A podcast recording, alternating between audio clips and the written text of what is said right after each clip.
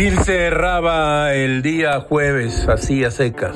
Leía una entrevista con el escritor John Updike, uno de sus preferidos si se trata de la narrativa moderna de Estados Unidos. Libros como Parejas, Corre Conejo, A Conciencia o Brasil se han convertido en grandes éxitos con miles y miles de lectores. De nuestros tomos de entrevistas de la Paris Review, publicado por Acantilado en 2020, Gilga trae algunas declaraciones de este escritor de primera línea. Escuchen ustedes. Ser capaz de escribir se vuelve una especie de escudo, una forma de esconderse, un modo de transformar de forma demasiado instantánea el dolor en miel, mientras que cuando eres joven eres tan impotente que no puedes evitar luchar, observar y sentir.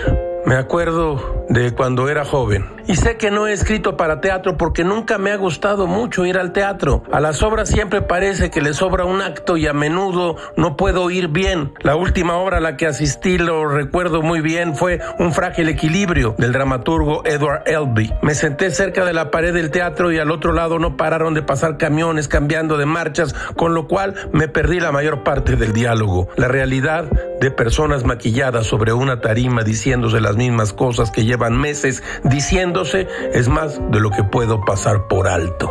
Todo es muy raro, caracho, como diría Francis Bacon. Algunos libros son probados, otros devorados, poquísimos masticados y digeridos.